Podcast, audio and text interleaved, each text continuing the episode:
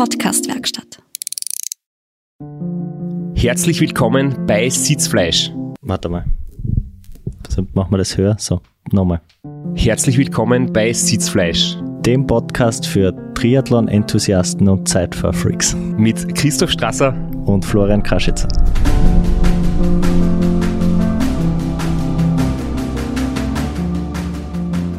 Und heute wieder mit unserem Gast aus Hamburg, mit dem Baranski, wo wir wieder weiter über Optimierungen am Rad und am Körper und ja, Tipps und Tricks für Zeitfahrfreaks und alle reden werden, die sie, die schneller werden wollen am Radl. Die schneller werden wollen, ohne zwangsläufig mehr Watt aufs Pedal bringen. Klingt ja eigentlich ziemlich geil, oder? äh, ganz kurz, bevor wir weitermachen, ob und inwieweit unsere Ra-Prognosen eingetroffen sind und wie es dir letzte Woche in Dänemark gegangen ist, das werden wir ein andermal besprechen, weil es ist ja noch gar nicht passiert. Wir können noch gar nichts dazu sagen. Und wir machen jetzt weiter nach unserer einwöchigen Kaffeepause und gehen gleich direkt ins Gespräch rein, damit es ein bisschen mehr menschelt. Äh, erzähle kurz eine kleine Anekdote und zwar nach dem Ra 2017 bin ich mit dem Straps am Zeitfahrer, mit der Scheibe, mit dem Zeitfahrhelm im perfekten Setup die Kottelrunde, also es ist eine Runde um den Attersee, mehr oder weniger, äh, gefahren. Und da gibt es ein Hecken, da ist heute noch ein Loch. was ist da passiert? Vielleicht kannst du erzählen, was du mit dieser Hecke angestellt hast. Also nochmal kurz für alle, die letzte Episode nicht, nicht dabei waren. Wir haben jetzt wieder unsere Leitung aufgebaut nach Hamburg zu Markus Baranski, der den King of the Lake 2018 dann gewonnen hat, uns ein paar Dinge erzählen wird und jetzt, glaube ich, auch noch die Geschichte aufklären wird, warum da ein Loch in der Hecke ist. Ja, da gehe ich mal davon aus, du bist irgendwann in der zweiten Septemberhälfte 2017 da längst gefahren oder danach irgendwann. Ähm, ja, ich habe vor Jahren mal von Kumpels gehört, in Österreich gibt es ein Zeitfahren, da musst du unbedingt hin, das ist total geil. Die haben dann die Jahre davor irgendwie einen zweiten, dritten, vierten irgendwie sowas gemacht und haben mir davon so vorgeschwärmt, dass ich 2017 da einfach mal hingefahren bin. Und äh, ich war halt von Anfang an irgendwie angefixt. Also das ist halt eine super Atmosphäre da, die Leute sind alle total nett und das ist eine super schöne Strecke und aus diversen Gründen ist sie einfach auch super schnell. Und ich war den Herbst relativ gut drauf und ich war halt irgendwie auch hoch motiviert und so weiter. Und dann habe ich halt irgendwie gedacht, haust du mal ordentlich einen raus hier. Und bin halt auch so ungefähr 40 Minuten ziemlich gut unterwegs gewesen und im Nachhinein hat sich herausgestellt, ich war diese 40 Minuten nicht einmal aus der Ehreposition raus. Also ich bin im Grunde normale Anstiege, alle Kurven, die da bis da nicht viel waren, alle komplett reingekauert ins Cockpit gefahren. Und dann kam irgendwann, ich glaube, das ist irgendwie kurz vor Attersee oder so heißt der Ort, kommt so eine ganz minimale Rechts-Links-Kurve. Da kommt man mit ordentlich Schwung über so eine, so eine freie Fläche genagelt und dann habe ich so gedacht, nimm mal ein bisschen Tempo raus. Und in dem Moment habe ich gemerkt, als ich halt aus der Aeroposition rausging, mein kompletter linker Arm war halt taub.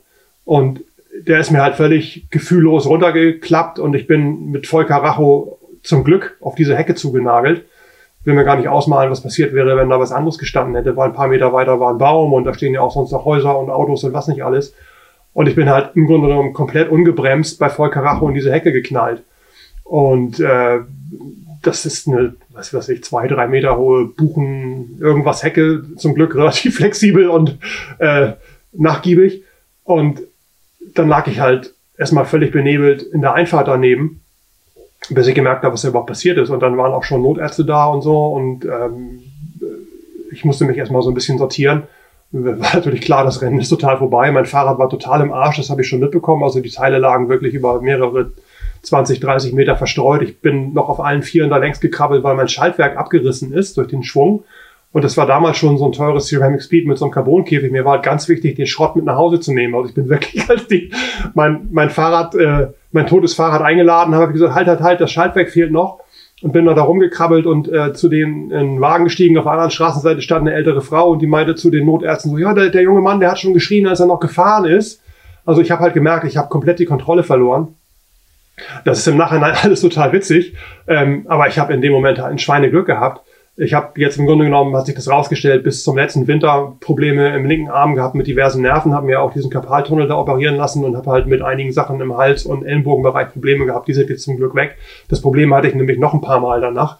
Und das ist natürlich tödlich beim Zeitfahren. So, und dann haben mich halt da zwei Notärzte eingesammelt und haben mich dann irgendwie, äh, da ist kurz danach hast ein Streckenabschnitt, wo immer so eine Nebelkanone ist und Stimmungsnest und so und da sollte ich eigentlich von da abgeholt werden und ins Krankenhaus nach Vöcklerbruck gefahren werden und zum Glück kam da kein Wagen.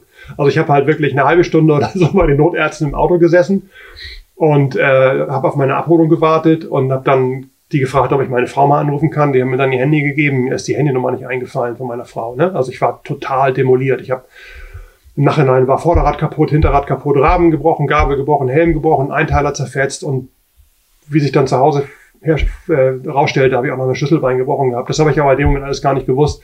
Und dann drehen sich halt so die beiden Notärzte um und sagen, was war denn hier so dein Ziel? Und ich habe so Blut verschmiert, die angeguckt und gesagt, irgendwie könnte ich ja gerne gewonnen. Ne? Und dann haben die wohl gedacht, der ist total bescheuert. Und sagten so, no, ja, ja, das wollen hier mal ganz viele. Und dann und nämlich halt dann doch ins Hotel gefahren und abends bin ich dann noch ins Festzelt gegangen, weil mir das irgendwie ganz wichtig war, mit meinen Kumpels da einen Saisonabschluss zu feiern. Es war halt dann absehbar, dass in dem Jahr nichts mehr kommt für mich.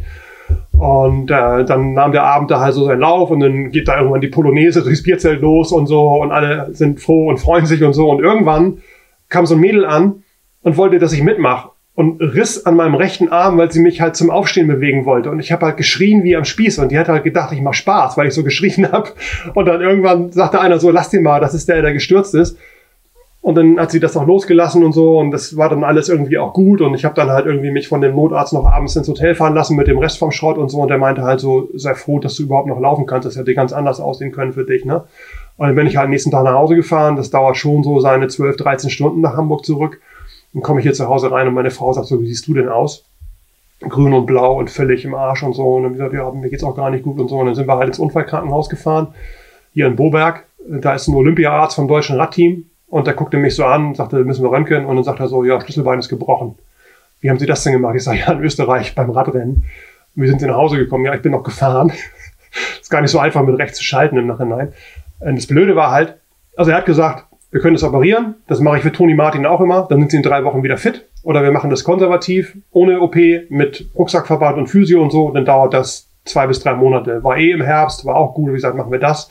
Knackpunkt war halt, ich hätte eigentlich eine Woche nach Hawaii fliegen sollen zum Ironman. Und er sagt, Sie dürfen sich auf gar keinen Fall mehr bewegen. Das braucht jetzt absolute Ruhe. Wenn Sie ins Flugzeug steigen oder das irgendwie noch einmal verschiebt oder so, dann wird das nicht wieder heilen. Und da habe ich nochmal wieder an die junge Frau im Festzelt gedacht, was die mit dem Arm gemacht hat an dem Abend. Ne?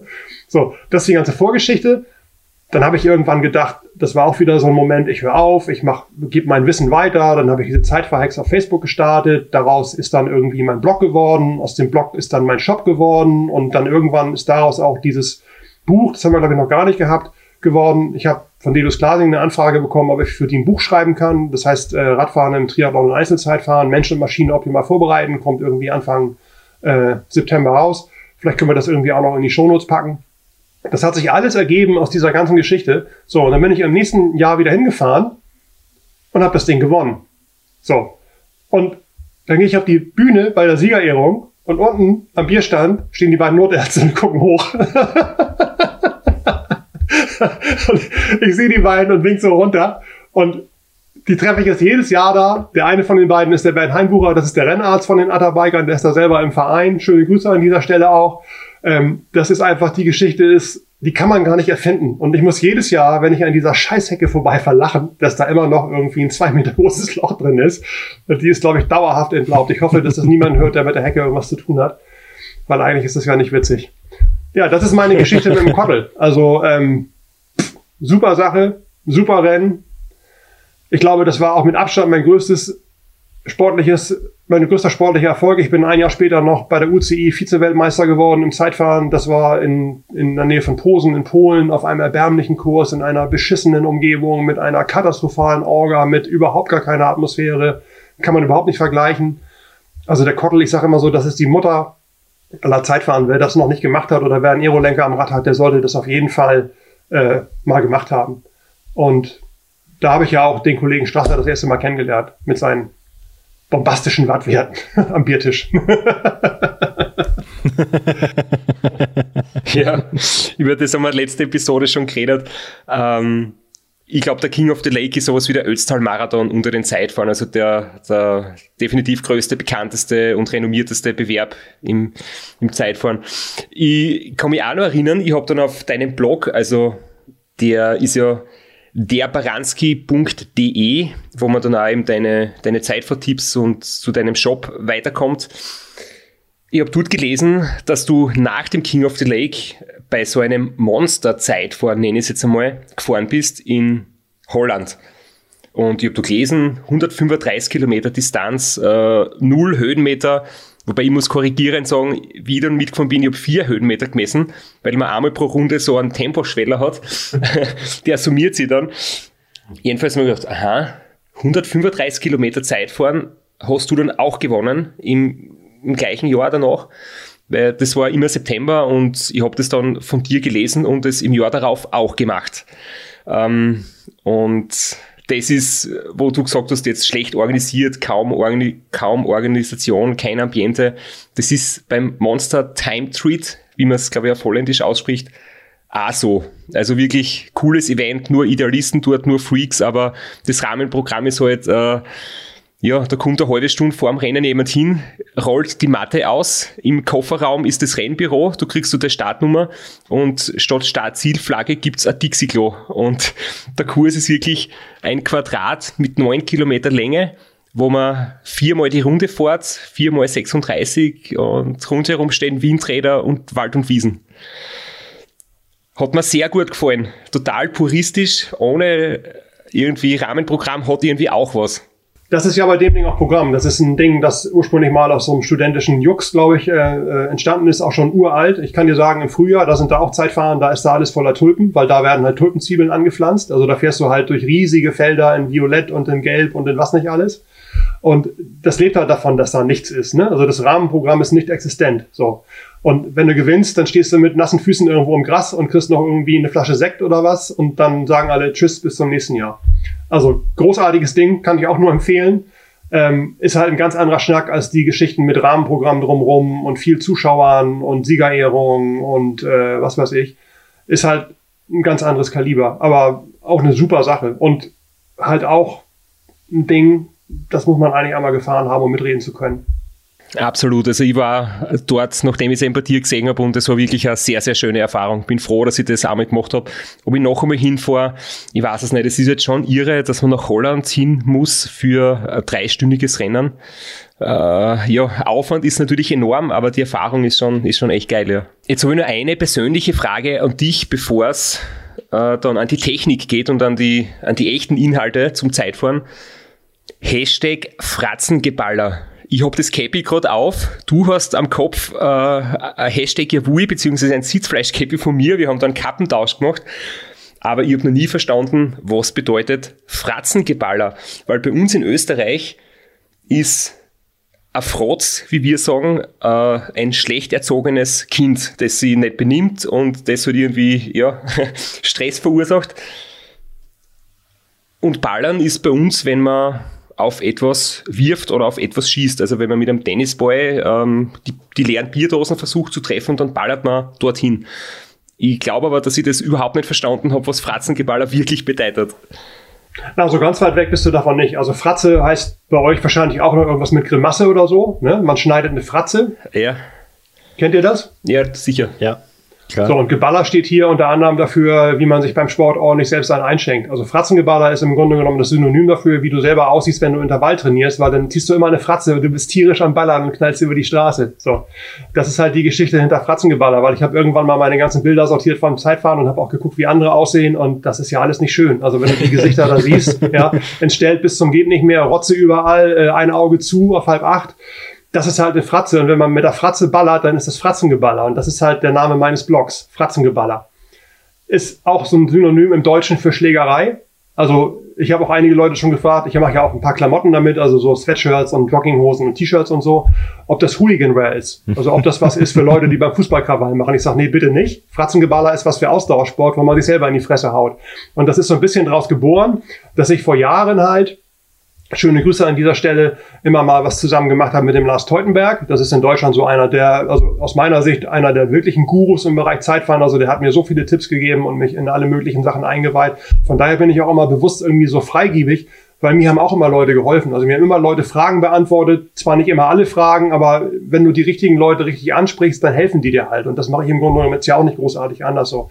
Und mit dem habe ich halt immer mal so Sachen ausgetauscht und dem meine, meine Wettkampfdateien geschickt und meine Trainingsdaten und so. Und der meinte irgendwann mal in seiner buschikosen Art so, das ist immer erstaunlich, wie du dir immer selber in die Fresse haust am Anfang vom Zeitfahren, aber trotzdem noch weiterknallen kannst, ne? Also man hätte auch irgendwie daraus Schlussfolgern können, der fährt immer viel zu hart an und der stirbt irgendwie zum Ende raus, aber nein, ich kann das irgendwie. Und das ist halt auch wieder dieses Fratzengeballer. Also ich bin irgendwann in diesem Tunnel drin und egal, wo man mich fotografiert, das sieht immer nicht schön aus. Ja, ich habe im Blog auch so viele Bilder mit, mit Rotzfahne und nachher kotzend im Ziel und auf allen Vieren. Und es ist jedes Mal so, wenn ich im Ziel ankomme, sitze ich da und bekomme einen Würgereiz. Das habe ich tatsächlich auch mal checken lassen äh, über einen Internisten mit MRT, Stressmittel im MRT gegeben und so weiter. Bei mir ist es einfach die logische Konsequenz aufs Belastungsende. Das ist immer ziemlich genau nach 90 Sekunden vom Wettkampf oder jetzt kommt auch nach 90 Sekunden von irgendwelchen VO2 Max Intervallen stehe ich am Straßenrand und würge. So. Und im Ziel sieht das halt immer ganz, ganz schlimm aus. Meine Frau steht dann immer daneben, wenn sie mit ist, macht Bilder und Videos und so. Und ich muss dann immer die Leute beruhigen. So, man Sani holen. Nee, das ist normal bei denen. Das ist gleich wieder vorbei. Ja, das ist halt Fratzengeballer. Sehr schön erklärt. Übrigens, äh, verstehst du, was Hashtag Yavui bedeutet oder brauchst du kurz die Erklärung vom Flo? Bitte mal. Yavui ist eigentlich eh selbsterklärend. Das ist einfach nur das österreichische Jawohl, aber es klingt ein bisschen okay. besser. Das ist ja einigermaßen easy. ja. Und es war, glaube ich, auch so ein bisschen die, ein Pendant zu den Amerikanern, oder? Weil wenn du beim Ram unterwegs bist und die paar wenigen Fans, die es am Streckenrand gibt, ähm, der Wortschatz des amerikanischen Sportfans ist immer oh yeah, awesome. und jetzt haben wir irgendwann gesagt, okay, äh, statt oh yeah, finden wir was auf Österreichisch. Und dann hat der Flo die Eingebung gehabt, Hashtag Jawohl. Mhm. Aber, aber jetzt genug geblödelt, wir sind ja ein Service-Podcast eigentlich. Und äh, wenn wir die schon da haben und wir haben viel versprochen, dann müssen wir jetzt auch wirklich ein paar Detailfragen klären. Und, und die wichtigste vorneweg, äh, wir reden über Aerogains so marginal wie eine gewachste Kette und wir reden über das Gewicht und jetzt kommen die Hersteller daher und verkaufen uns Zeitfahrradeln mit Scheibenbremsen. Wie, wie passt das zusammen? Sind die nicht dieser Klotz auf der Seite, dieses drehende Gewicht, sind die nicht total kontraproduktiv? Das Thema beantworte ich jetzt, behandle ich mit euch noch ein letztes Mal. Normalerweise weigere ich mich mittlerweile dazu überhaupt noch was zu erzählen. Das ist einfach ein Selbstgänger. Also es ist richtig, dass eine Scheibenbremse folgende aerodynamische Nachteile hat. Du hast halt den Rotor, der irgendwo versteckt werden muss. Du hast die Scheibe und du hast immer auch eine dickere Narbe, weil die ja den Rotor aufnehmen muss.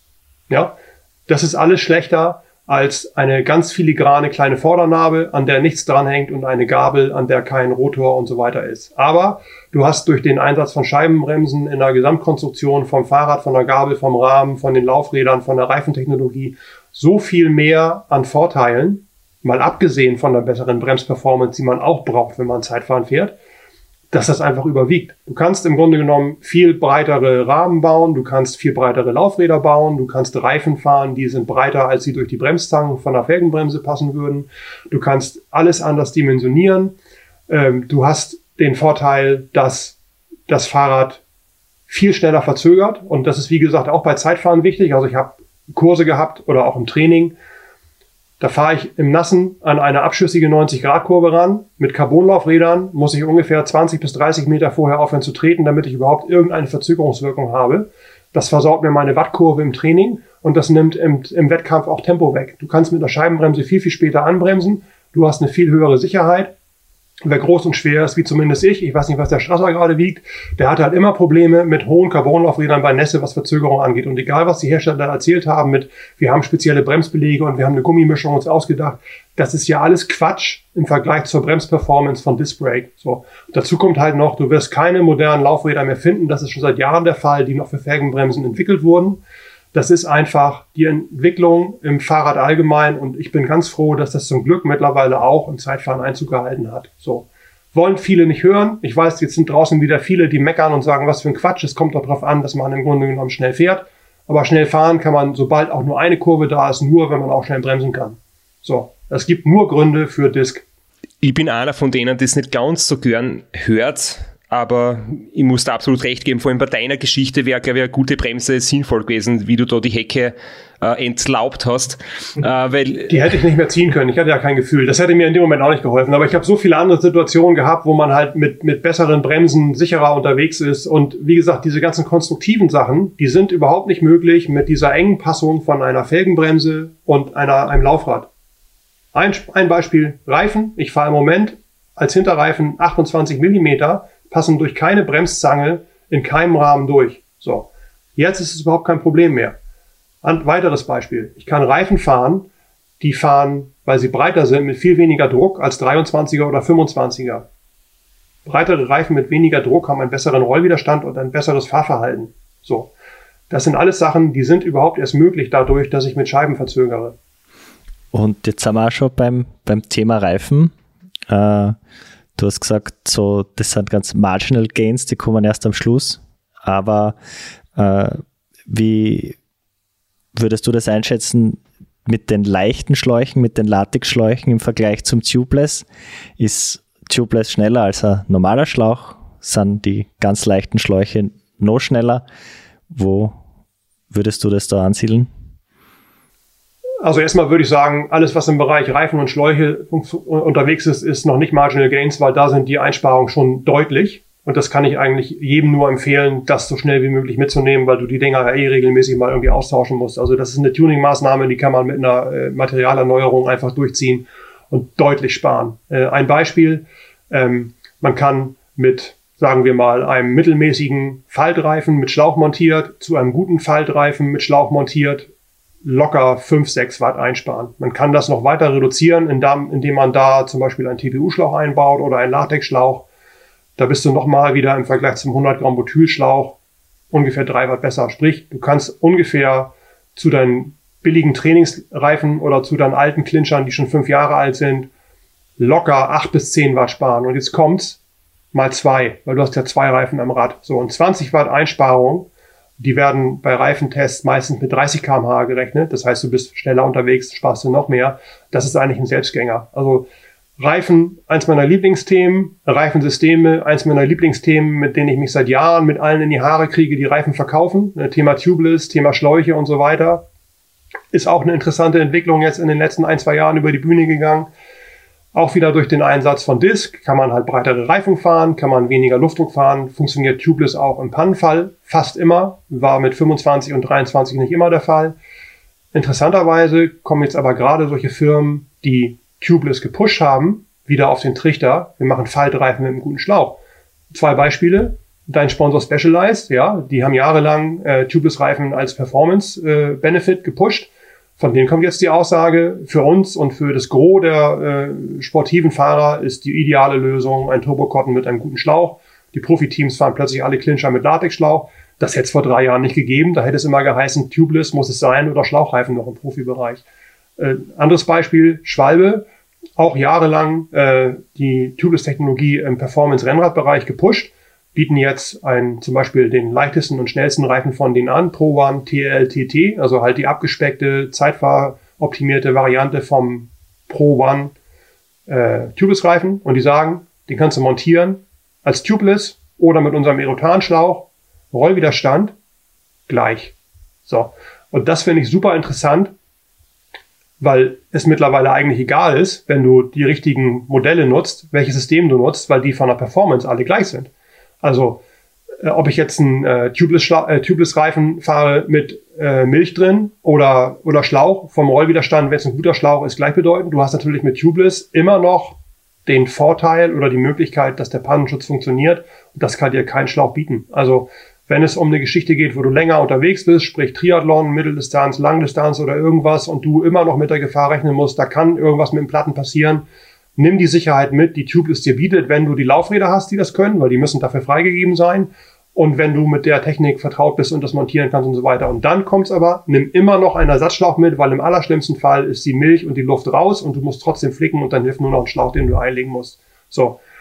Von daher, der Drops ist noch nicht gelutscht aus meiner Sicht. Der Drops ist auf jeden Fall aber auch nicht in die Richtung gelutscht, dass Tubeless jetzt der heiße Scheiß ist, ohne den es nicht mehr geht. Bin mal gespannt, was die nächsten Jahre da noch so bringen. Ähm, nächstes Thema, was da plötzlich irgendwie aufploppt, ist Hookless. Ja, also Reifen, die irgendwie ohne Haken in die Felge einrasten. Da gibt es mittlerweile ein paar Hersteller, die das als, als heißen Scheiß anpreisen. Ich bin sehr gespannt, ob das in dem Bereich Road bleibt. Um das Thema mal abzuschließen, Tubeless auf dem Gravelbike, meine zweite Passion. Es gibt nichts Geileres. So, um das mal abzuschließen, es kommt drauf an, will mal keiner hören. Äh, es gibt für und wieder für beides. Tubeless ist eine Riesensauerei. Tubeless funktioniert nicht immer. Man muss das können. Man muss ein paar Sachen beachten beim Erstsetup. Man muss auch damit rechnen, dass es bei guten Reifen ein bisschen dauert, bis sie dichten. Also ich habe zum Beispiel mal Reifen ausprobiert von Vittoria.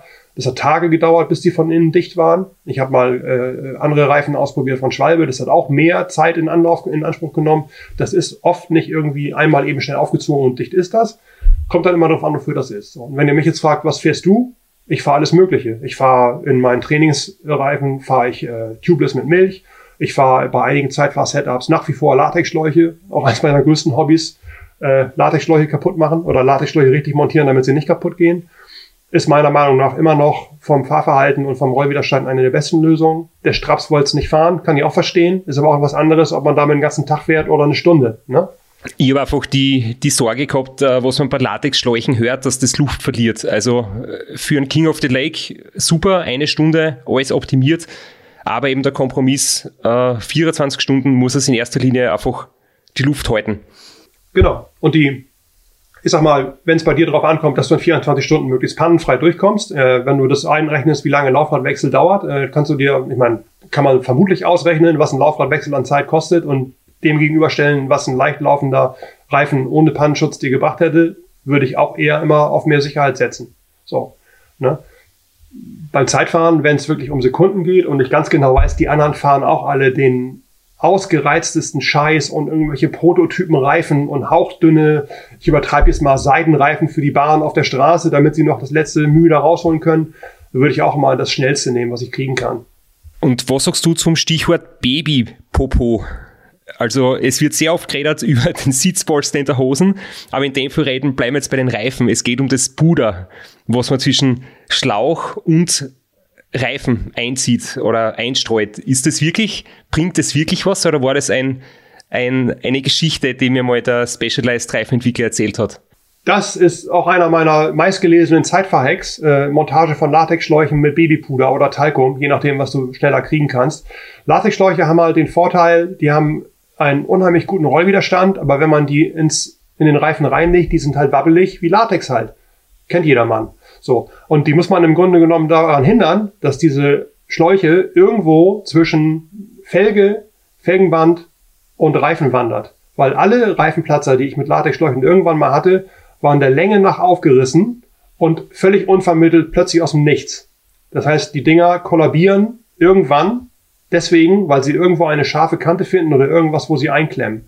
Deswegen hilft es, wenn man die Latexschläuche vorher mit Babypuder in eine Tüte packt, schüttelt dann das Ganze montiert und dann halt aufpasst, dass der Schlauch wirklich in, wie eine, wie eine Wulst total rund drin ist, nirgends hinwandert. Man drückt vor dem finalen Aufpumpen den Reifen immer noch mal in die Mitte von beiden Seiten, achtet drauf, dass das Rot oder Grün von dem Latexschlauch nirgends rausquillt und dann packt man den auf einen Druck und dann achtet man bitte auch drauf, dass der nie wieder auf Null Bar runtergeht, weil wenn man dann wieder aufpumpt, kann er wieder wandern.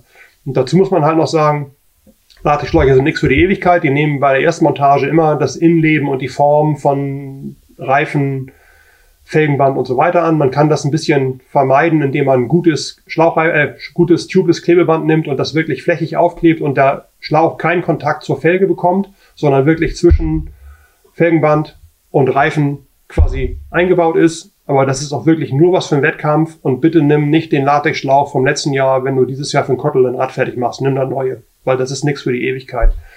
Interessanterweise gibt es gerade von Specialized nämlich auch Butylschläuche, die sind fertig gepudert, wenn du die kaufst. Das hat den gleichen Grund. Die sind einfach leichter zu montieren. Ohne Einklemmen. Die liegen bei mir im Keller. Trotzdem steht daneben das Babypuder vom Walmart, das wir mal beim Ram gekauft haben. Und mit dem bin ich jetzt, glaube ich, schon seit sieben Jahren ausgekommen. Also ich kann nur sagen, zwei Euro in ein Babypuder investiert, hat man ein Radfahrerleben lang. Wenn wir jetzt schon beim Kontakt zwischen Fahrrad und Straße sind. es gibt den Mythos, dass eine nasse Straße weniger Rollwiderstand hat. Kannst du das so bestätigen, oder? Interessanter Mythos, habe ich noch nie gehört. Äh, warum soll das weniger Rollwiderstand bringen? Das ist ein Mythos, den habe ich aufgeschnappt und ja, einfach bei mir behalten. Mir wird es immer erklärt, wenn ich äh, schlecht gelaunt bin, weil es mir, weiß ich nicht, seit Stunden oder seit Tagen am Kopf regnet, dann wird mir erklärt, dass ich eigentlich eh schneller vor, weil Rollwiderstand ist besser bei nasser Straßen. Vielleicht kannst du dir das einmal auf deine To-Do-Liste schreiben und wenn du wieder mal Tests machst, äh, Reifentests für dein Triathlon-Magazin, äh, vielleicht kannst du uns in Zukunft damit drüber aufklären, ob das tatsächlich vielleicht so ist. Würde ich, würde ich gerne machen. Ich kann dir allerdings sagen, die Test-Setups, die ich kenne, die sind alle irgendwie mehr oder weniger gleich in der Industrie. Also ich bin meistens irgendwie bei Schwalbe und Continentale den Labors. Das ist immer eine Stahltrommel, die ins Rotieren gebracht wird. Da wird der Reifen aufgepresst und dann wird halt gemessen, wie viel Leistung da flöten geht bei 30 km/h. Und das ist natürlich immer trocken. Also die werden sich bedanken, wenn ich da das ganze Ding fliege. Wäre aber trotzdem eine interessante Fragestellung. Und ich weiß natürlich auch, dass die im Bereich, also wenn man mit größeren Reifenherstellern, die auch für Kfz-Sachen machen, die sind natürlich mit Nässe am Testen, aber da geht es eher um Haftung. Also halt, wie schnell rutscht dir das Rad weg oder der Wagen oder der Flugzeugreifen oder so. Die fluten halt ganze asphaltierte Testfelder irgendwo in Frankreich. Ähm, interessante Frage. Vielleicht hört euch ja einer zu von Schwalbe, Conti, Specialized, Vittoria, was weiß ich. Also, was machen wir beim nächsten Test mit nassen Reifen? Ich könnte eine Flasche mit Wasser, Wasser mitbringen und dann mal gucken, was der Laborleiter sagt, wenn ich das Ding nass mache. Aber jetzt kommen wir mal äh, ganz konkret zum, zum Setup, was der Straps gefahren ist bei den 1000 Kilometern. Ein Punkt, den man immer wieder hört, das auch abgesehen vom Style immer wieder ein Argument ist für die Fixes auf der Bahn, ist die Kettenlinie und dass sie die Kettenglieder nicht zu sehr biegen soll, dass man eine schön große Rundung haben soll. Wie viel macht es ungefähr aus? Kann man das quantifizieren? Also nur zur, zur Konkretisierung. Wir haben ähm, vorne mal die, die Kettenblätter groß gemacht. Also wir haben das, was eigentlich auf SRAM drauf ist. Ich habe ein SRAM E-Tab am Rad, am, am Shift TT. Das hat vorne eine 48er Kurbel gehabt und es gibt auch eine 50er Kurbel. Und ich habe aber gesagt, ich möchte gern von, vom Baranski Shop ähm, ein großes Kettenplattel haben, also so 56, 58 habe ich mir bestellt. Und die Theorie ist eben, dass, dass es schlecht ist, wenn die, wenn die Kette am kleinsten oder am größten Ritzel ist, weil dann hast du ja einen Schräglauf nach innen oder nach außen. Und man sieht es auch bei den Profis oft, die fahren vorn extrem große Kettenblätter und hinten irgendwo im Mittelbereich von der Kassette. Und zusätzlich haben wir eben das Keramikschaltwerk äh, raufgemacht mit den sehr großen Umlenkrollen, weil, so wie ich das verstehe, also nicht in den Mechanikvorlesungen auf der Uni, da habe ich leider immer gefehlt, weil da war ich trainieren statt auf der Uni damals. Aber das hat man doch jetzt aus vielen Berichten gelesen, dass wenn die Kette engen Radius gehen muss, hat sie eine schlechtere Reibung, als wenn sie einen größeren Radius geht auf einem großen Kettenblatt. Äh, ja, und Entschuldigung, Flo, dass ich eigentlich dich jetzt nochmal zitiere und wiederhole, ob man das auch verifizieren kann in Zahlen. Also das ist ein ganz heikles Thema und ich bin immer ganz, ganz vorsichtig, wenn ich irgendwelche Werte sage, die man mit Ketten und Schaltung und so weiter sparen kann, weil das halt immer mit ganz vielen anderen Variablen noch zu tun hat. Zum Beispiel mit der Übersetzung, dann mit dem Schräglauf, wie schon besprochen, mit dem Zustand der Kette, mit dem Drehmoment, äh, was der Fahrer da einleitet. Und da gibt es einfach ganz, ganz wenige Teststände, mit denen man das messen kann. Es ist aber auf der anderen Seite klar, dass eine schräg laufende Kette, ähm, sprich, sagen wir mal, du fährst vorne ein 50er Blatt, deswegen fährst du hinten das 10er, immer schief läuft und genauso auch hinten auf dem 28er oder 33er auch Schräglauf hat. Das hört man total. So. Ähm, es ist auch erwiesen, dass, dass da geht es dann um die Umschlingung, dass eine ein größerer Radius, deswegen ja gerade diese größeren äh, Schaltröhrchen hinten, wie sie Ceramic Speed zum Beispiel anbietet. Ursprünglich war das mal eine Sache von einem Tüftler Berner aus der Nähe von Frankfurt, dessen Söhne Profis waren. Der hat das halt eingeführt, diese Oversize Pulley Wheels, dann hat der Cancellara das gefahren und plötzlich wollten das alle haben und dann ist irgendwann Ceramic Speed gekommen, noch ein paar andere Firmen und hat das halt richtig in Serie gebracht. Die Idee dahinter ist halt, und auch bei den großen Kettenblättern, dass die Kette möglichst wenig umschlingt, also dass die die Glieder möglichst offen bleiben. Und das ist halt immer die Idee bei, bei großen Sachen. Wie viel das jetzt in Watt bringt, kann ich dir ehrlich gesagt nicht sagen. Und da würde ich mich auch sehr freuen, wenn es jemanden gäbe, der so einen Teststand hat, wo man das mal messen kann. Ich kann dir nur sagen, ich habe mit Kettenherstellern gesprochen, ich habe mit Schmiermittelherstellern gesprochen. Solche Teststände sind extrem rar gesät. Vor allem die Teststände, mit denen dir ein Hersteller nicht sein Schmiermittel verkaufen will, als das Beste für alle Bedingungen. So. Es gibt oder gab in Amerika mal von dem Magazin Willow News Tests, da haben die halt verschiedene Schmiermittel getestet auf Wattverluste. Also da wurde halt vorne ein großes Kettenblatt aufgebaut, hinten, glaube ich, ein Schaltwerk mit Ritzelpaket oder vielleicht auch nur ein Ritzel und dann haben sie halt die Verluste gemessen, die verschiedene Schmiermittel und so weiter haben. Da ist dann halt bei rausgekommen, welche Schmiermittel den geringsten Reibungsverlust hat. So, ich bin ja selber ein großer Fan von diesen Kettenwachsen, aber ich habe noch niemandem gesagt, mit dem Wachs von mir oder mit den Ketten von mir sparst du drei Watt im Vergleich zur Ausblasskette, weil ich es einfach nicht belegen kann. Ganz, ganz früher gab es einen Laden, der hieß Friction Facts. Das war ein Typ, der hieß Jason Smith, der ist mittlerweile von Ceramic Speed gekauft worden. Der hat mir Ketten geschickt. Da stand handschriftlich drauf, diese Dura-Ace-Kette spart im Vergleich zur Originalkette aus der Packung 3,7 Watt. Und auf der nächsten Kette, die ich gekauft habe, stand drauf, diese spart 4,2 Watt. Weil der so einen Teststand hatte und das angeblich auch alles getestet hat. Mittlerweile ist er halt Teil von Ceramic Speed. Die bieten ihre gewachsenen Ketten an, die bieten ihr eigene Schmiermittel an, die bieten eigene Lager an, die bieten diese Oversize Polyview Systems an und die postulieren halt Ersparnisse von drei bis fünf Watt hier und da, vier bis fünf Watt da und die Kette so und so. Das kann ich aber alles nicht belegen, schräg, glauben. So, weil es einfach, also der größte Bringer meiner Meinung nach ist einfach immer eine saubere Kette, die gut geschmiert ist, die keinen Dreck anhaftet, der, der keinen Dreck anhaftet und da geht meiner Meinung nach nichts an diesen gewachsenen Ketten vorbei, auf die ich immer setze, die du auch gefahren hast. Und was die Kettenblätter angeht, da ist es meiner Meinung nach immer gut, möglichst groß zu fahren und dann aber auch nicht unbedingt, unbedingt immer 5811 oder 5810, sondern halt immer so 13, 14, 15, weil da ist nämlich die Ideallinie. Wenn du dir das anguckst, von hinten betrachtet, da läuft die Kette gerade. Und du solltest immer gucken, dass du dich in den allermeisten Fällen mittig vom Ritzelpaket und bewegst. Wenn du immer nur rechts bist oder immer nur links bist, dann ist vorne irgendwas nicht richtig. Und wenn du immer nur rechts bist, dann kann ich dir sagen, das Zehner oder das Elfer, das wird sich relativ schnell auslutschen. Und je nachdem, was du für eine Kassette hast, dann wirst du entweder eine einteilige Zwölffach-Kassette neu kaufen müssen, weil das alles aus einem Teil ist. Oder wenn du glücklich bist, kannst du bei Shimano ein Elfer Ritzel einzeln kaufen und kannst es austauschen, wenn der Rest vom Kassettenpaket noch schaltet. Und zu dieser Geschichte mit SRAM macht 48er oder 50er kann ich überhaupt nicht nachvollziehen. Ist meiner Meinung nach totaler Blödsinn. Ich kann mir das nur so erklären, dass es darum ging, wir wollen die leichteste Gruppe anbieten und deswegen machen wir nur kleine Sachen.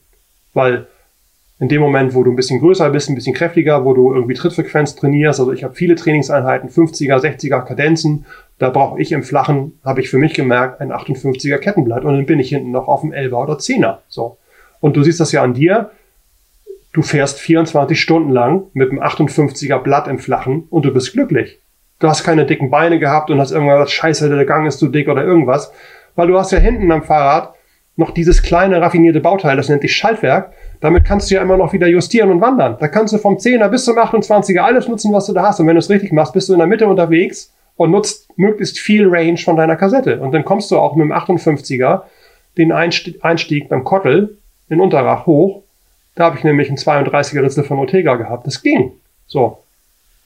Ne? Also ich bin immer ein großer Freund von groß. Mittlerweile kaufen das ganz viele Leute bei mir. Mittlerweile kaufen das ganz viele Leute, die gemerkt haben, die aktuelle SRAM-Gruppe ist einfach unterdimensioniert mit dem Einfachblatt, was für Endverbraucher nur noch bis 50 verfügbar ist. Im Profibereich bieten sie schon 52er und 54er an. Das wird irgendwann auch zum Kaufen kommen. Im Moment stehst du da auf dem Schlauch. So. Du hast ja gerade das Thema Verschleiß angesprochen. Ich glaube, das ist ein großer Faktor von der Kette. Also der, der Kettenverschleiß ist definitiv auch weniger, wenn du die gerade Kettenlinie fährst, als bei, bei den äh, ganz großen oder ganz kleinen Ritzen logischerweise. Und ähm, das ist auch etwas, was mich bei der neuen SRAM echt ich wäre ziemlich äh, krantig, wenn ich drüber nachdenke. Ich kann es absolut nicht nachvollziehen, dass äh, vorne die Kettenblätter, beide Kettenblätter jetzt beim normalen Rennrad als eine Einheit inklusive dem Powermeter verkauft werden und du musst beides kaufen. Wenn jetzt eins von den beiden äh, Kettenblättern verschleißt, musst du alles wegschmeißen und alles neu kaufen. Das ist gerade jetzt in der Zeit, wo man irgendwie, es gibt auf der ganzen Welt irgendwie Probleme, die Teile zu produzieren, zu liefern. Die Rohstoffe werden offensichtlich ähm, hier und da knapp. Also wenn man jetzt nicht beginnt umzudenken und auch irgendwie ökologisch zu denken und nachhaltig, dann, dann weiß ich auch nicht, wann der Zeitpunkt kommt.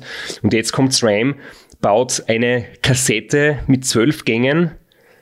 Wenn ein Gang verschleißt ist, musst du alles entsorgen und neu kaufen. Ich finde das halt wirklich äh, vom ökologischen her eigentlich eine Katastrophe. Das nur zusätzlich. Und das äh, Zeitfahrgruppe mit einem 48er, 50er Kettenblatt vorne, das ist halt einfach, das ist nicht Zeitfahren, das ist Zeit spazieren fahren. Aber du brauchst dort vorne schon wirklich ein größeres Kettenblatt. Und mit dem 58er, ich habe noch nie so einen Spaß gehabt beim Trainieren. Du kannst leicht bergab einfach richtig andrucken. Und ja, mit, mit schweren Gängen, das ist ja das Training oft zum, zum Laktat reduzieren, also 60 Trittfrequenz und, und mittelintensiv. Ja, kann ich auch leicht bergabt noch einen schweren Gang fahren und das Training ist einfach cool. Ansonsten war es immer, ja, sobald es leicht bergab geht oder Rückenwind, kann ich eigentlich das Training nicht mehr machen. Das ist jetzt schon echt, echt eine, eine geile Sache.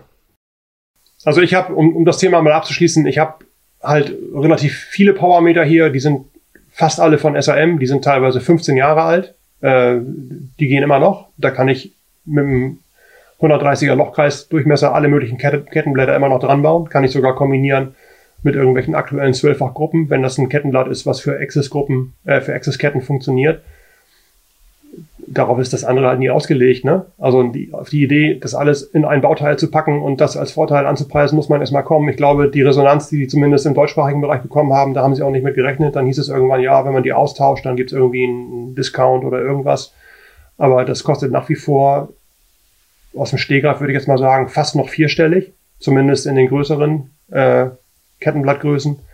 Und das ist einfach weder zeitgemäß noch technisch in irgendeiner Form zu rechtfertigen. An dieser Stelle möchte ich nur ergänzen, ich bin weder von SRAM noch von Shimano gesponsert, also ich kann da auch ganz offen und ehrlich drüber reden, ohne irgendwie wieder auf irgendwelche äh, Geschichten im Hintergrund berufen zu müssen. Also das ist echt meine Meinung, dass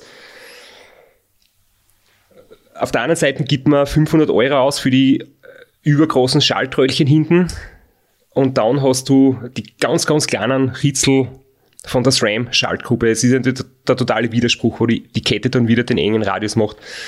Deswegen bin ich sehr glücklich, dass ich da das riesengroße Kettenplattel von deinem Shop gekauft habe. Und ja, jetzt mit den verschleißarmen Positionen am Ritzel auch äh, ordentlich Gas geben kann, wenn es flach ist oder leicht bergab geht. Bei den Reifen vergessen wir der Flo das Kommando übernommen hat bei dem Thema. Ich habe es jetzt einfach ganz laienhaft gefragt, noch nicht verstanden, was der große Vorteil ist, dass man jetzt mit weniger Druck bei Tubeless fahren kann. Wenn ich einfach bei meinem Startradl, wo hinten der Gepäcksträger oben ist, äh, wenig Luft im Reifen habe, fahre ich langsam. Und wenn der Reifen zu weich ist, dann pumpe ich ihn auf und ich fahre schneller. Sprich, äh, wie ist das plausibel, dass weniger Druck genauso schnell oder vielleicht noch schneller ist? Als sehr hoher Druck, wie man halt bei dünneren Reifen fährt, mit Schlauch drinnen. Also du bist auch mit einem breiten Reifen, in dem zu wenig Luft drin ist, wie deine Stadtschlampe langsam, das ist schon richtig. Es gibt halt so einen, einen goldenen Bereich, in dem du quasi den besten Kompromiss aus Rollwiderstand und Fahrkomfort und so weiter hast und der ist einfach bei breiten Reifen deutlich weiter unten als bei ähm, schmaleren. Du musst dir die Auflagefläche von einem hart aufgepumpten, dünnen Reifen quasi hochoval vorstellen und du musst dir vorstellen, dass der Reifen sich über diesen langen Bereich walken muss. Das ist jetzt im Podcast vielleicht ein bisschen schwer zu erklären. Ich winke es dir gerade in die Kamera. So. Du hast aber bei einem breiten Reifen, der mit weniger Luftdruck unterwegs ist, einen deutlich kürzeren, runderen Bereich. Viele sagen, die Fläche ist sogar die gleiche, aber du hast dadurch, dass das ein runder Bereich ist, einen viel kürzeren Bereich, über den du rüberwalkst, sprich der Rollwiderstand verursachen kann. So. Und diese Geschichte. Vielleicht in den anderen Worten gesagt, der Reifen muss sich weniger verformen, wenn er breit ist und eine runde ja, Auflagefläche hat. Genau. Und auch weniger lang pro Umdrehung. Also er, du, du, du hast einen, einen langen Bereich, über den ein dünner, hart aufgepumpter Reifen rüberwalzen muss. Du hast einen kürzeren Bereich, über den der Reifen rüberwalken muss, wenn er äh, weniger Luftdruck und breiter ist. So. Und ähm, dazu kommt halt noch, das kenne ich noch vom BMX, da war das auch super cool, 20 Zoll BMX-Reifen auf drei oder vier Bar aufzupumpen, weil da bist du aus dem Gatter rausgefahren. Und das war so schnell. Warum war das so schnell? Weil sich das so angefühlt hat, weil das so unbequem war und das Ding so hart war, wie Leute, die früher ihr Schlauchreifen mit 15 Bar gefahren haben. Die haben gesagt, der Reifen ist so schnell, meine Plomben fallen raus, das muss so richtig geil sein. Das ist aber alles gar nicht der Fall. Es gibt Untersuchungen und da sind alle Reifenhersteller mittlerweile einig. Du musst dir das so vorstellen. Je nach Fahrbahnbeschaffenheit, also da gibt's natürlich auch komplett plane Betonpisten oder 1A geleckte Holzbahnen, haben wir jetzt gelernt. In Österreich gibt's auch keine einzige mehr, aber im Idealfall ist der Belag auf einer Bahn halt besser geht's nicht. Deswegen fahren die da auch immer noch Schlauchreifen, deswegen fahren die da teilweise immer noch irgendwelche Seidenreifen, deswegen fahren die irre hohe Luftdruckwerte. Äh, das hat aber nichts mit dem zu tun, wie du auf der Straße fährst. Du musst dir das so vorstellen, dass du auf der Straße, da geht's ja um einen, um einen Vortrieb. Du willst ja möglichst schnell von A nach B kommen. Wenn du den Reifen über Gebühr aufpumpst, hast du selber schon oft gemerkt, da bist du so am Hüpfen. Ne? Also dadurch, dass der Reifen zu viel Druck hat, wird er halt nie in Anführungszeichen eins mit der Fahrbahn, sondern es ist immer dieses, wie du fährst. Du musst dir aber vorstellen, du willst ja von A nach B kommen und du willst nicht hopsen von A nach B kommen, sondern möglichst smooth. So, und deswegen sagt man, ein breiterer Reifen hat den besten Rollwiderstand und den besten Komfort. Und dann kommen halt die Reifenfirmen immer an und sagen, wir haben getestet in Roubaix mit unseren Profiteams. Das ist halt immer ein extremes Beispiel. Ne? Also die wollen halt über das Pflaster kommen, ohne dass sie viel hüpfen. Und die haben dann halt Messungen gemacht, mit wie viel Watt kommt man über das Pflaster mit 4, 5, 6, 7, 8 Bar. Und da kommen dann halt solche Werte bei raus wie, okay, wir machen lieber viel weniger äh, Luftdruck rein, damit wir weniger Erschütterung haben und der Fahrer quasi gerader fahren kann. Das hat für die allermeisten Leute überhaupt gar keine Relevanz, weil die nie so ein Pflaster fahren werden wie in Roubaix. Aber du musst dir die Idee verinnerlichen und das sind dann halt Werte, die die über Datenbanken gesammelt haben. Da gibt's diese Website aus den Niederlanden, Bicycle Rolling Resistance, vielleicht können wir die noch in die Show Notes packen nachher. Der macht alle möglichen Reifentests unabhängig, der macht die Tests bei verschiedenen Luftdrücken, der gibt an, welcher Reifen ist bei 6, 7, 8 Bar mit welchen Wattwerten vom Verlust der beste und so weiter. Und da ist einfach das Ergebnis der letzten Jahre, dass breitere Reifen mit weniger Luftdruck, die mit weniger Luftdruck gefahren werden. Und kann ich dir sagen, ein, sagen wir mal 30 Millimeter Reifen mit 5 Bar, der fühlt sich nicht an wie ein 25 Millimeter Reifen mit 5 Bar, sondern der fühlt sich an wie ein Reifen, der genug Luft hat für dich und dein Gewicht. So. Und das ist die Idee hinter breitere Reifen, weniger Luftdruck, auch im, wie man heutzutage sagt, performanten Roadbereich. Also ich kann jetzt zum Beispiel sagen, ich fahre auf meinem Zeitfahrrad mittlerweile vorne und hinten Reifen, die sind effektiv und da kommt es halt immer drauf an. Du musst gucken, wie breit ist der Reifen wirklich mit einer Messlehre. Ich habe vorne einen, der ist im Moment 27 mm, ich habe hinten einen, der ist 29 mm und ich fahre vorne und hinten 6 Bar. So, vor ein paar Jahren war ich mal noch bei 8 oder 9. So. Und das fährt sich einfach besser und ist einfach im Bereich oder wenn es darum geht, nochmal, von A nach B geschmeidig voranzukommen, die bessere Wahl. Und da geht es ja nicht darum, dass du so auf dem Rad sitzt und federst und merkst, oh, ich habe irgendwie einen Schleicher und da ist zu wenig Luft im Reifen. Das führst du so nicht. Das ist einigermaßen anschaulich erklärt. Sehr gut, sehr gut. Äh, jetzt äh, Schraub's mir unterbrochen, aber äh, du kommst ja auch vom Triathlon oder hast viel mit Triathlon zu tun. Ähm, da gibt es ja die müssen sich ja jetzt nicht innerhalb des UC-Regelmaß bewegen. Da gibt es ja relativ wilde Zeitverkonstruktionen, so Carbon, Monocoques und so. Wie, wie weit kann man das da noch ausreizen? Also rein am, am Fahrrad. Oder jetzt auch, weil wir gerade bei Olympia gesehen haben, dieses äh, verrückte, so, so wird es ich nennen, diese verrückte Konstruktion, die die Briten da gefahren sind. Kann man da noch viel ausreizen oder also das Argument der Briten war ja, man kann hinten extrem breite Sattelstreben fahren, weil es wird eh durch die Oberschenkel verdeckt. Da ist gar nicht so wichtig, dass das Aero ist. Kann man da noch viel außerholen? Also jetzt außerhalb des UC-Reglements oder ist das ausgereizt? Naja, das sind ja zwei völlig verschiedene Baustellen. Also das eine ist total strikt reguliert von irgendwelchen Opas von der UCI. Ja, die habe ich auch schon mehrfach erlebt, wie sie mit irgendwelchen Messlehren dann ankamen bei irgendwelchen Weltmeisterschaften. Und das andere ist halt im Grunde genommen das, was wirklich schnell ist und was nicht reglementiert ist. Und da ist es mittlerweile einfach so, die, die, die Schere ist, ist schon vor Jahren auseinandergegangen. Hier ist der schnelle Bereich für Triathlon und alle Sachen, die nicht UCI sanktioniert sind. Und hier ist der alte Bereich für UCI sanktionierte Sachen und die sind immer schlechter. So. Also die, Mittlerweile ist es ja so, jeder Hersteller bietet mittlerweile ein UCI-kompatibles Zeitfahrrad an. Bei dir ist das das Shift TT gegen das Shift Triathlon, haben wir schon drüber gesprochen vor ein paar Wochen mal, welches da vielleicht besser ist. Bei allen anderen Herstellern, sei es jetzt irgendwie Canyon mit dem Speedmax oder im Grunde genommen jede, jede, jeder Hersteller, der äh, ein Pro-Tour-Team hat, der hat mittlerweile ein UCI-kompatibles, in den meisten Fällen auch schon mit Discbrake ausgestattetes Zeitfahrrad, was Rohdimensionen, Einstellung von Lenkerversatz und Sattelversatz und so weiter, Größe der Armpads, wie viele Brücken darf, darf das Cockpit vorne haben, die Extensions. Da gibt's so viele schwachsinnige Bestimmungen, die alle nur eins machen, langsamer. Und auf der anderen Seite ist der quasi, ich nenne das immer der aufgebohrte Bereich für alle Leute, die sich nicht darum kümmern müssen, so wie in den allermeisten Fällen mittlerweile auch ich. Ja, also ich fahre im Moment nur noch, wenn ich Zeitfahren fahre, Räder, die beim UCI-Zeitfahren gar nicht erlaubt wären weil ich länger sitzen kann, weil ich größere Armschalen habe, weil ich vorne zwischen den Extensions noch eine versteifende Brücke haben darf, weil ich eine Aeroflasche überall platzieren darf, wie ich will. Das sind alles Sachen, die sind verboten, aber die machen schneller. So, von daher ist es eigentlich, also ich finde es gut, dass mittlerweile viel mehr in die Richtung in Anführungszeichen Freiheit geht. Weil niemand braucht diese UCI-Bestimmung, es sei denn, er ist unter irgendwelchen Lizenzbestimmungen dazu verpflichtet, sein Tretlager, sein Sattel 5 cm hinter dem Tretlager zu haben und seine Extensions maximal 85 cm vorm Tretlager. Da kommen so blödsinnige Ideen mal raus. Ich habe einen Tachohalter, den verkaufe ich auch, der ist grandios, der verbindet vorne die beiden Extensions. Plötzlich kam die UCI auf den Trichter. Dieser Tachohalter verbindet die beiden Extensions vorne und das ist eine Art von aerodynamischer Verkleidung, der ist verboten. Also so doof muss man jetzt mal denken. Ne?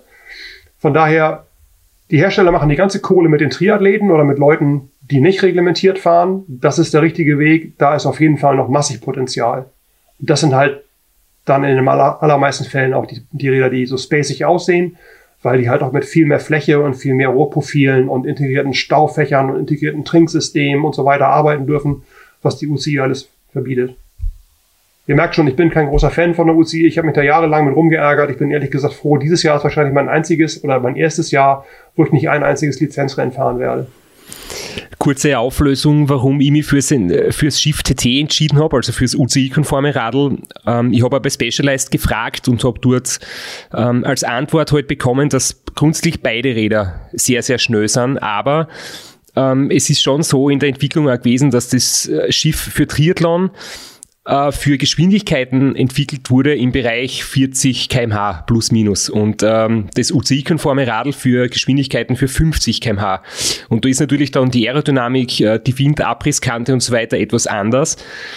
Ähm, und auch wie der Wind dreht, weil das Triathlon-Radl ist auch für Hawaii quasi optimiert worden. Bedeutet, dort kommt der Wind oft von der Seite und deswegen halt die großen Rahmenflächen abgesehen jetzt natürlich vom integrierten Trinkbeutel und vom integrierten Staufach.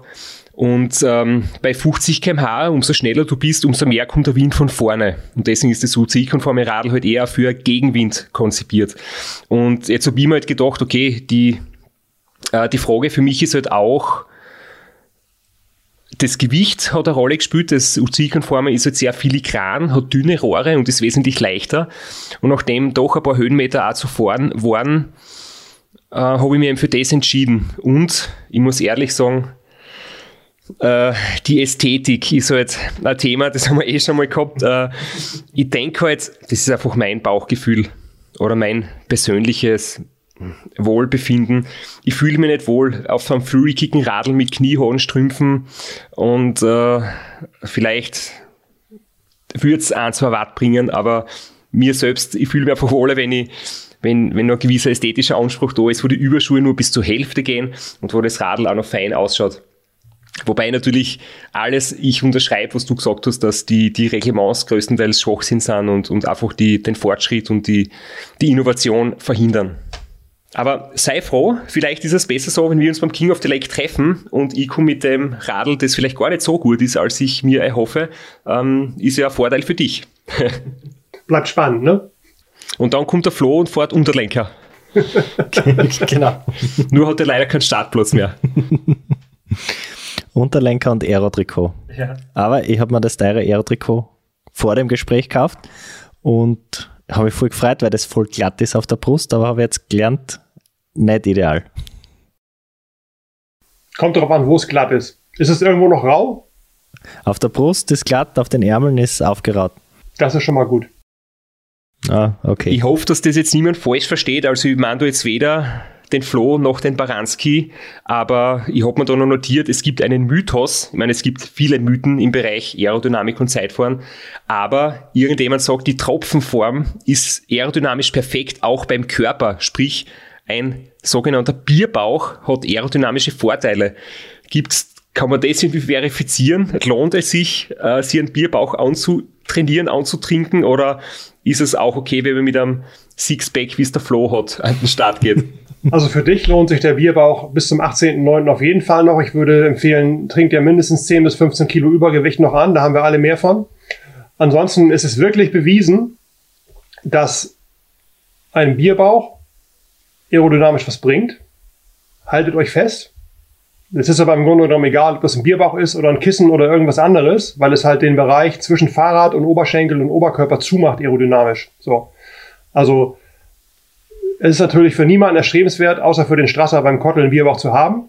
Aber man muss im Grunde genommen das ganze System Fahrer und Rad und so weiter ja als äh, Gesamtkonstrukt sehen. Also der Wind weiß ja nicht, was er da sieht. Ne? Deswegen ist es eigentlich auch egal, wie du aussiehst auf dem Rad, weil der Wind weiß auch nicht, wie du aussiehst. Ne?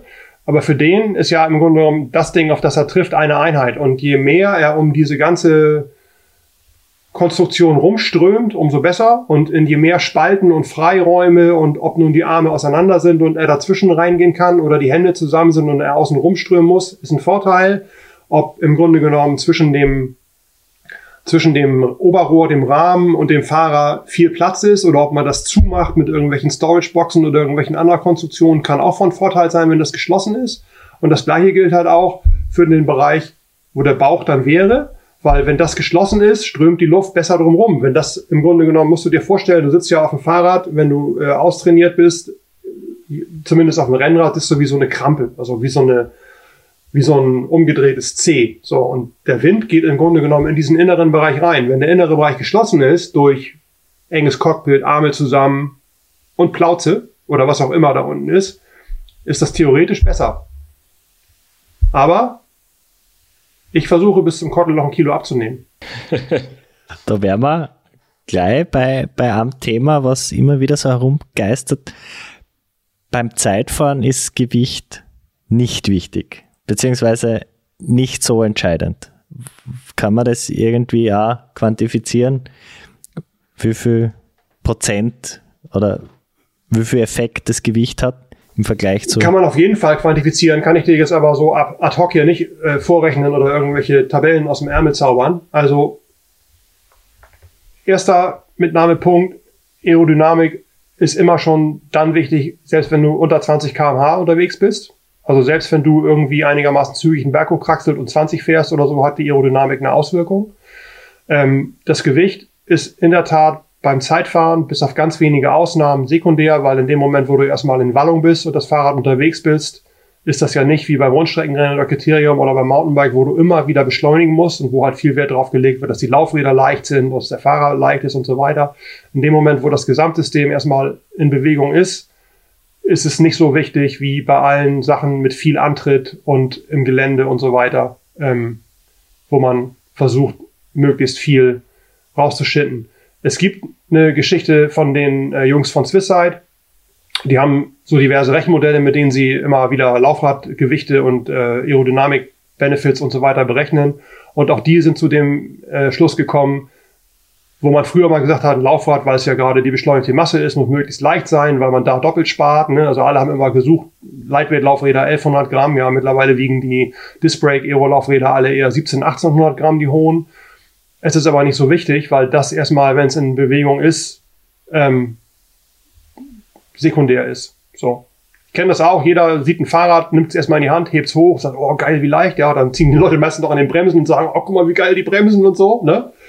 Aber ich kann dir sagen, die ganzen modernen Räder, die ich hier hinter mir hängen habe, äh, die alle äh, flächiger sind und Scheibenbremstechnologie haben und viel Einstellmöglichkeiten, die liegen in meiner Rahmengröße alle bei fast 10 Kilo. Also ist Gewicht auch nicht im Lastenheft gewesen für, müssen wir unbedingt unter 8 kriegen. Vor allem, wenn du es dann in den allermeisten Fällen, wo die Räder dann im Einsatz sind, im schlimmsten Fall noch mit mehreren Kilo Flüssigkeit belädst, ja. Zwei Flaschen hinterm Sattel, Flasche im Rahmen, voller Tank und dann fährst du los. Ne? Da brauchst du nicht irgendwie ein Kilo einzusparen, wenn du überflüssige zwei Kilo Flüssigkeit mitnimmst, die du auch 20 Kilometer später dir greifen könntest bei der Verpflegung als Triathlet. Also ich fasse das jetzt in meinen Worten so zusammen, Gewicht ist egal, man soll nicht breit werden, sondern man soll, wenn man zunimmt, Bierbauch nach vorne oder äh, weiß ich nicht, äh, am, am Hintern zunehmen nach hinten, aber auf keinen Fall in die Breite. also breite Schultern, breite Hüften, breite Oberschenkel spielen eine Rolle. Alles, was nach vorne geht, ist egal. Genau eine meiner Lieblingsübungen, mein, einer meiner Lieblingsbegriffe ist ja dieser Shrug. Das ist ja im Grunde genommen dieses Ding, dieses Schulterzucken, wo man die äh, Schultern zu den Ohren zieht, dann werden die Schultern automatisch schmaler und dann macht man das quasi in der Waagerechten und dadurch kannst du quasi, wenn du einen einigermaßen breiten Schultergürtel hast, hast halt wirklich locker 10, 15, 20 Zentimeter in der Breite sparen. Das bringt was. Ne? Das Hüftgold für die Galerie. Also Feuer frei. ja, Prost Mahlzeit, sagen wir da. Jetzt sind wir zeitlich bald am Ende angekommen unserer Episode. Wir möchten gerne am Ende als äh, so eine Zusammenfassung oder so ähm, den häufigsten Fehler vielleicht von dir hören, den du siehst oder den du in deinen Tests errechnest oder, oder, oder erkennst, ähm, den halt viele Teilnehmer an Zeitfahren machen? Ein.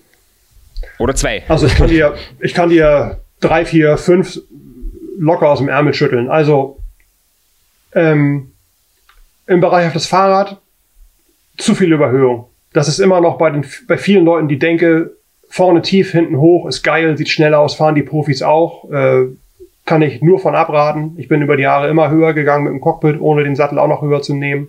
Du kannst im Grunde genommen mit, einem, mit einer einigermaßen entspannten Position deinen Kopf viel besser verpacken. Du kannst die Position länger halten und du kannst auch mehr Leistung aufbringen. Mit einem zu tiefen Cockpit hast du einen zu engen Hüftwinkel. Du siehst nichts. Im schlimmsten Fall guckt dein Kopf oben raus. Der soll aber eigentlich integriert sein und nicht wie so eine Schildkröte oben rüber gucken.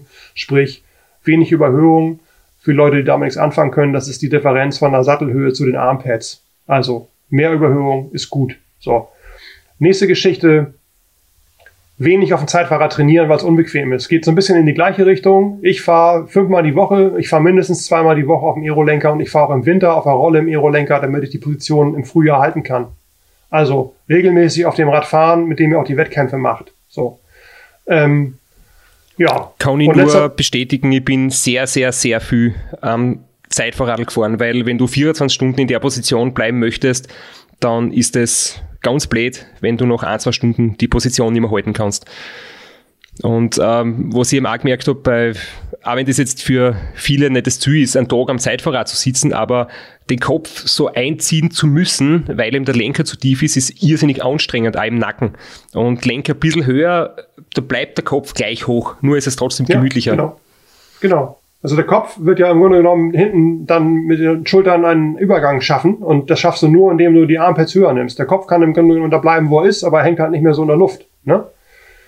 Das ist der Bringer. Also wenig Überhöhung, regelmäßig mit dem Rad fahren und dann habe ich noch einen Tipp, das ist eigentlich mein Lieblingstipp und eigentlich sage ich immer, es gibt drei goldene Regeln beim Zeitfahren und die drei goldenen Regeln lauten, nicht zu hart anfahren, nicht zu hart anfahren und nicht so hart anfahren. Das ist quasi der dritte Tipp in einem.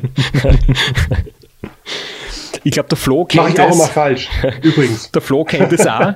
Und ich habe mir jetzt einmal gedacht, okay, es ist anscheinend für so viel Leid das, das Schwierige, nicht zu schnell zu starten, bis ich irgendwie einmal realisiert habe, ich glaube, ich kann gar nicht zu schnell starten, weil ich bin extrem schlecht im Sprinten, ich kann die Intensitäten nicht so hoch fahren.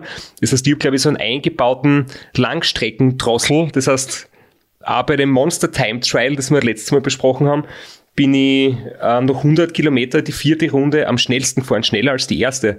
Weil das wirklich, ich kann mich am Anfang gar nicht ruinieren. Das kennen nur Leute wie du oder wie der Flo. Oder wie viele, viele andere natürlich auch. Also bester Tipp, um nicht zu überpacen, fahrt viele 24 Stunden Rennen, dann wird man so langsam, dass man sich gar nicht mehr abschießen kann. Super, ja. Ja, dein Monsterzeit-Auftritt, den habe ich mal mit dem Baustein auseinandergenommen, mit dem Triathleten, mit dem habe ich auch mal einen Podcast gemacht und da haben wir so rumgeflaxt, weil das waren halt vier Runden und dann haben wir halt gesehen, okay, die vierte Runde hat er total aufgedreht, ne? Das ist eigentlich die Runde, wo jeder krepiert, also auch wenn man gut ist und dann da gewinnt, alle leiden auf der vierten Runde. Und ich habe gesagt, da hat der Strasser hat sich aufgesetzt, hat seine Weste ausgezogen gesagt, so, können wir losfahren, ne? der ist nach 100 Kilometern warm, wenn alle anfangen einzubrechen. Der Straps hat jetzt im gerade gesagt, das ist ein Fass ohne Boden. Es ist einfach ein, ein unendliches Thema und es gab noch viel zu besprechen. Leider ist unsere Zeit schon am Ende, deswegen grätsche ich da jetzt einfach rein und beende unser fruchtbares Gespräch äh, mit einem kurzen Hinweis. Also du bist auch Blogger, du hast dann einen Blog, wo man viel von dem, was wir heute angerissen haben, vielleicht da im Detail noch nachlesen kann. Unter www.diabaranski.de zusammengeschrieben. Den Link werden wir auch in die Show Notes packen. Und unter derbaranski.shop hast du auch einen Shop, wo man eigentlich in Straße seit 1000 Kilometer Setup nachkaufen kann, weil alles, was nicht in Serie war, hat er von diesem Shop. Ich habe nur die Keramiklager selber gekauft, aber Baranski hat es dann für mich nochmal gepimpt und äh, das Kettenfett rausgenommen und ein ordentliches äh, Gleitmittel reingenommen. Also diesen Sonderservice gibt es dort auch. Und du hast das in der Folge letzte Woche erwähnt, du hast ein Buch und auch dieses Buch wird es, wenn es es gibt, also im September kommt es raus, auch im Ultracycling Shop von Christoph Strasser zum Kaufen geben. Ah, okay. Das ist ja schon mal gut. da müssen wir uns noch über die geschäftlichen Dinge einigen. Also ähm, je nachdem, wer beim King of the Lake vorne ist, müssen wir dann preislich da ein bisschen feilschen. Aber äh, zu deinem Buch, vielleicht magst du mal kurz in einer Minute zusammenfassen, worum es geht. Es kommt, glaube ich, bei Deli und Glasing raus, oder? Im Verlag. Genau, Delius Glasing, das kennen zumindest die Deutschen oder wahrscheinlich alle Deutschsprachigen. Das ist halt der Verlag, der unter anderem die Bike und die Tour macht. Und äh, die haben mich vor einem guten Jahr angehauen, ob ich nicht Lust habe, äh, so in Form meines Blogs äh, was zu dem Thema zu machen. Der Titel wird halt heißen Radfahren im Triathlon und Einzelzeitfahren. Mensch und Maschine optimal vorbereiten. Das ist dann doch ein relativ äh, äh, fettes Teil geworden, äh, hat ungefähr 200 Seiten, glaube ich, äh, erscheint am 9.9., also halt gut zehn Tage vorm Kottel. Und äh, das fasst halt so ziemlich alles zusammen, mit dem ich mich irgendwann schon mal befasst habe. Also ähm, ich sag mal, mentale Komponente, Training, auch Training abseits vom Rad. Äh, eine meiner Lieblingstrainingsstätten ist ja die Turnmatte. Ich habe eine Original-Turnmatte gekauft, wie man sie aus der Schule noch kennt, mit so Lederecken. Da liege ich halt mal drauf und schwitze und ächze. Dann ist da ein bisschen was drin zum Thema Ernährung, ganz, ganz viel Materialgeschichten, halt auch Tipps für einen Wettkampftag. Also ich habe halt ganz detailliert aufgeschrieben, wie du idealerweise die letzten 60 Minuten vom Start strukturierst, damit alles klappt und nichts in die Hose geht. Und dann auch noch so ein paar Sachen über den Tellerrand geguckt, was andere Sportarten angeht und irgendwie dann auch zum Ende noch so die besten Fails. Also da sieht man halt, dass auch die guten Leute im Profibereich zu spät zum Prolog von Tour de France kommen oder kurz vorm Ziel noch die Kette verlieren, weil sie das falsche Blatt haben oder gefühlt sieben Platten hintereinander haben, weil sie die Schläuche falsch montiert haben oder oder oder. Paar Sachen sind auch von mir dabei, wo ich den einen oder anderen Bock geschossen habe und zum Glück auch noch drüber lachen konnte nachher.